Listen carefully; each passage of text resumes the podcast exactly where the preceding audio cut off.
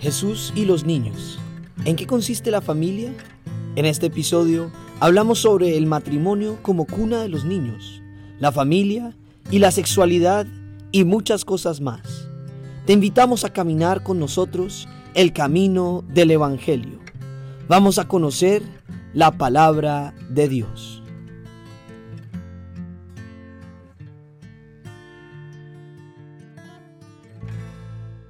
En el nombre del Padre, el Hijo, el Espíritu Santo. Amén. Hoy vamos a leer el Evangelio según San Marcos, capítulo 10. Empezamos en el versículo 13. Jesús y los niños. Estamos hoy con Antonio, Juliana y María Paula. Le presentaban unos niños para que los tocara, pero los discípulos le reprendían. Mas Jesús, al ver esto, se enfadó y les dijo, Dejen que los niños vengan a mí, no se lo impidan porque de los que son como estos es el reino de Dios. Yo les aseguro, el que no reciba el reino de Dios como niño, no entrará en él. Y abrazaba a los niños y los bendecía, poniendo las manos sobre ellos. Pues no sé, este, este versículo me, me parece muy bonito. No sé si Antonio nos podría contar un poco el contexto antes, qué estaba pasando y por qué llega a hablar ahorita Jesús sobre los niños. ¿Qué, qué relación tiene? Mm, sí, es una, esa relación la veía hace poco, tal vez en una humilía o algo así, y me llamó la atención, nunca lo había visto. Nunca había visto que primero el Señor enseña, más que sobre el divorcio, de alguna manera está enseñando sobre el matrimonio. Yo diría que el texto anterior, por esto dejará el hombre a su padre a su madre y se unirá a su mujer, y los dos serán una sola carne, así que no son ya más dos sino uno y por tanto lo que juntó Dios, lo que Dios juntó no lo separa el hombre. Eh, lo que nos está hablando más que del divorcio, aunque así es como lo, lo señalan casi todas las Biblias, nos está hablando del matrimonio, del significado y el sentido del matrimonio.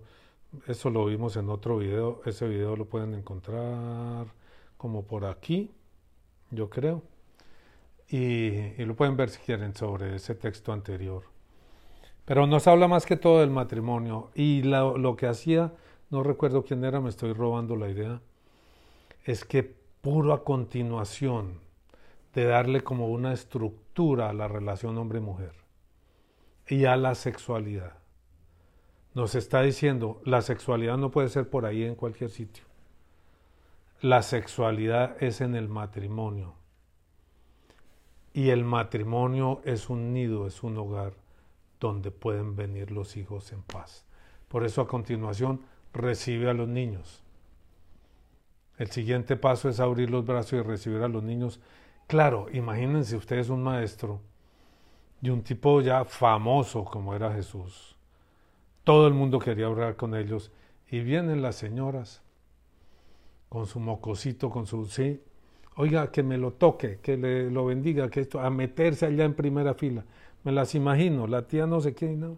Estas señoras son insoportables. Si ustedes han visto eso, son insoportables. Y los chinos son insoportables.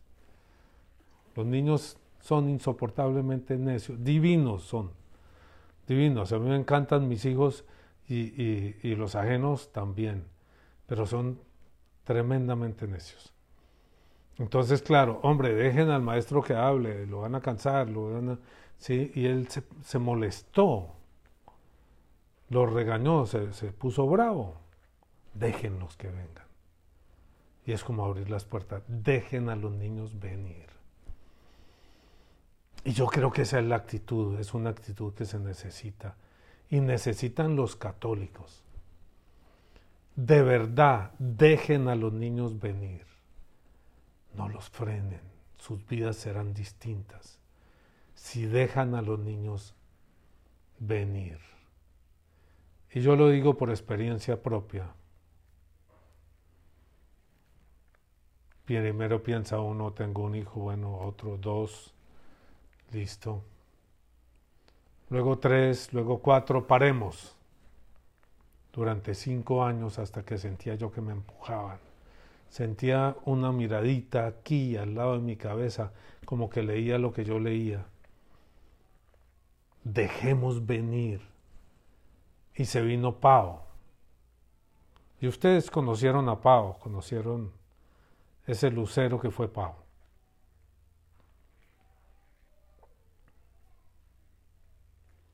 Y luego vinieron todos los demás luceros. Y Dani, y Santi, y Pablo,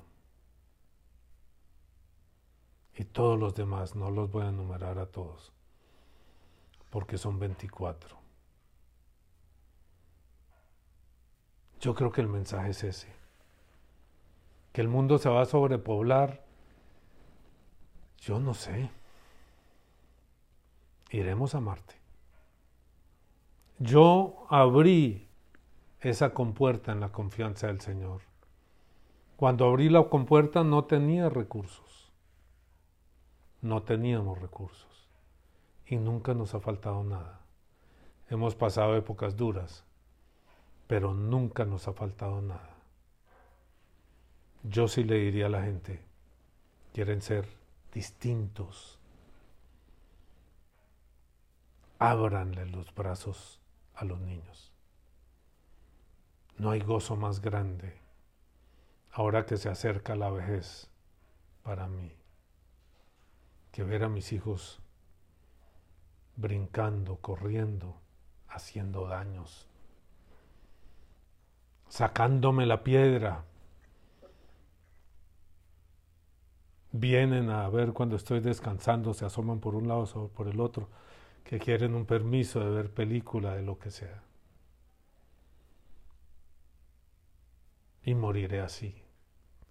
Moriré rodeado de niños. No de mis nietos, los nietos son hijos prestados.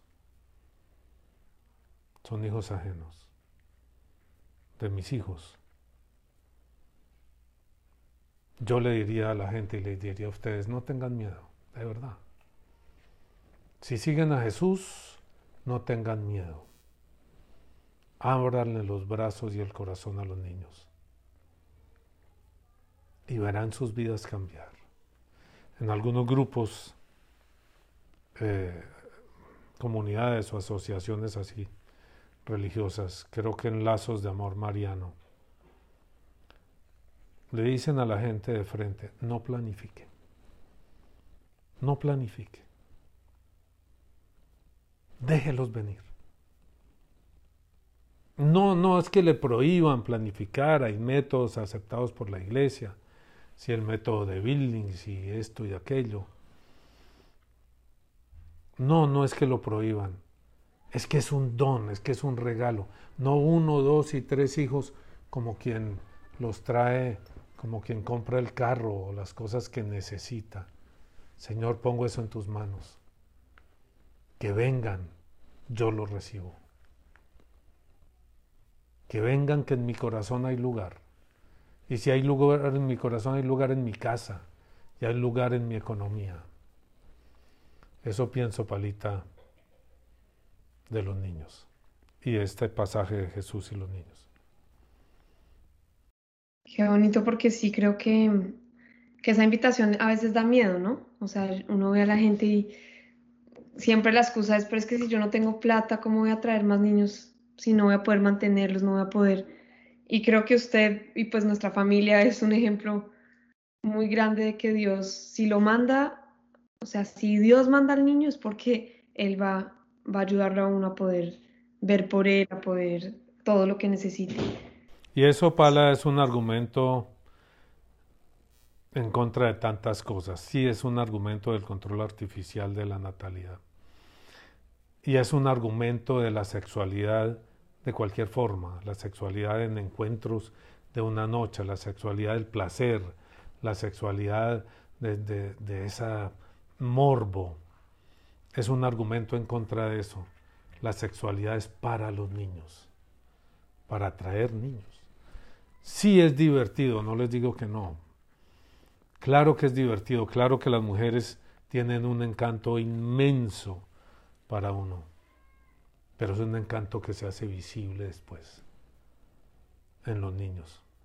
Mm, Ma, ¿tú qué piensas de este, de este texto que, que te llama la atención? Pues me parece muy interesante lo que Antonio ha dicho porque yo no había visto esa relación, como esa, esa secuencia que primero está hablando del matrimonio, de la sexualidad y luego vienen los niños. Siempre había tenido una lectura más como, como de los niños y las mujeres eran como nada en esa época. Entonces, pues también era un poco como incomprensible que Jesús dijera, déjenlos, que yo, que yo quiero estar con ellos también. Eh, así como también recibió mujeres entre sus, las personas más cercanas que lo seguían, que eso en la época era como absurdo. Entonces siempre ha tenido esa lectura, y, pero creo que lo, que lo que muestra Antonio ahorita es bien interesante, porque en, cierta manera lo que nos está contando el evangelista ahorita es cómo, estructura la familia, cómo se estructura la familia a la luz de Jesús, cómo se estructura la, familia en la en este nuevo orden de, cosas. Me parece muy interesante esa, manera de verlo. Sí, a mí también me parece una cosa que, me llama la atención es cuando dice que, que eh, cuando dice es el reino porque como estos es el reino de Dios. Entonces también como estructurando la familia como esa enseñanza que los padres tienen que llevarle a los hijos, ¿no? de guiarlos para que lleguen al reino de Dios, como ese compromiso que tienen los padres con, con los hijos. Yo, a veces, sí, claro. Eh, a mí eso me, me, perturba un poquito. Yo a veces me siento a mirar a un niño, yo miro a Mariana, con todas las ideas que le cruzan por la cabeza y que uno les puede ver cantidades de cosas. Mariana tiene cinco años y eso por la cabeza le cruza de todo. Cada día se levanta, se hace un peinado ella misma, un peinado distinto, unos bien arrevolverados, unas colas así. Otro día amanece con una flor que se encontró y se la pone en el pelo. Todo el día está así, conociendo, relacionándose, yendo y viniendo, claro, peleando con los hermanos. Uno de las cosas que uno tiene que ser es árbitro. Pero me pregunto a veces lo que tanta gente dice, ¿no? ¿Quién le enseña más a quién? Sí, yo tengo que ser árbitro, yo tengo que ser policía, yo tengo que poner leyes, yo tengo que estar pendiente de que no se maten unos a otros o no se metan en, un lío. Nos vamos para el lago a las 7 de la noche o lo que sea. Sí, que no hagan locuras. Pero si uno coge una mirada distinta sobre ellos, los niños, los jóvenes, si logra comunicarse de verdad, va a encontrarse algo diferente.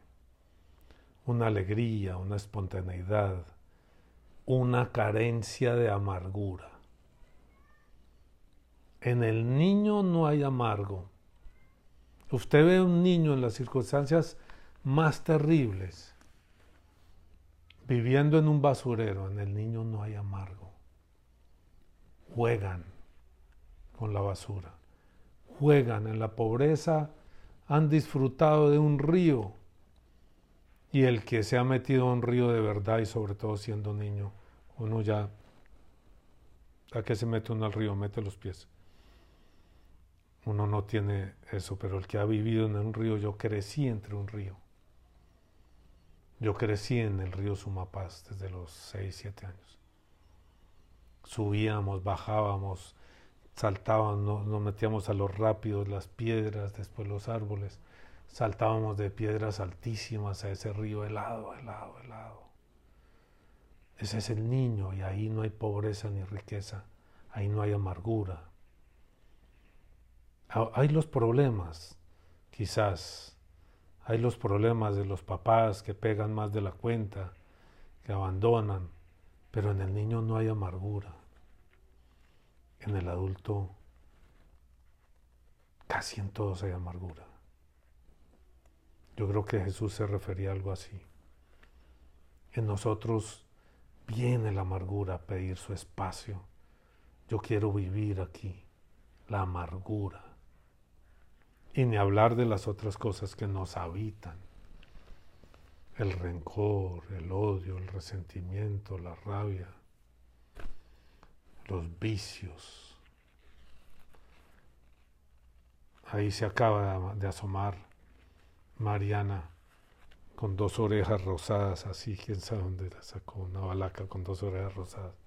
Se asoma a ver si ya terminé, seguramente porque quiere poner una película o algo. Hoy no, hoy no es día de películas, solo fines de semana. Ahí se asoma. Ese encanto, ¿eh? ¿Cómo negarse a uno eso? ¿Cómo cerrar las puertas a ese encanto y a esa dulzura? Porque le da uno miedo. Sobre todo personas como nosotros, que con dificultades quizás, pero que nunca nos ha faltado nada. Creo que podemos confiar. Muy bien, Pala, ¿qué sigue? Si te gusta el video, dale like, suscríbete y no se te olvide tocar la campanita para no perderte ninguno de nuestros próximos videos. ¡Chao!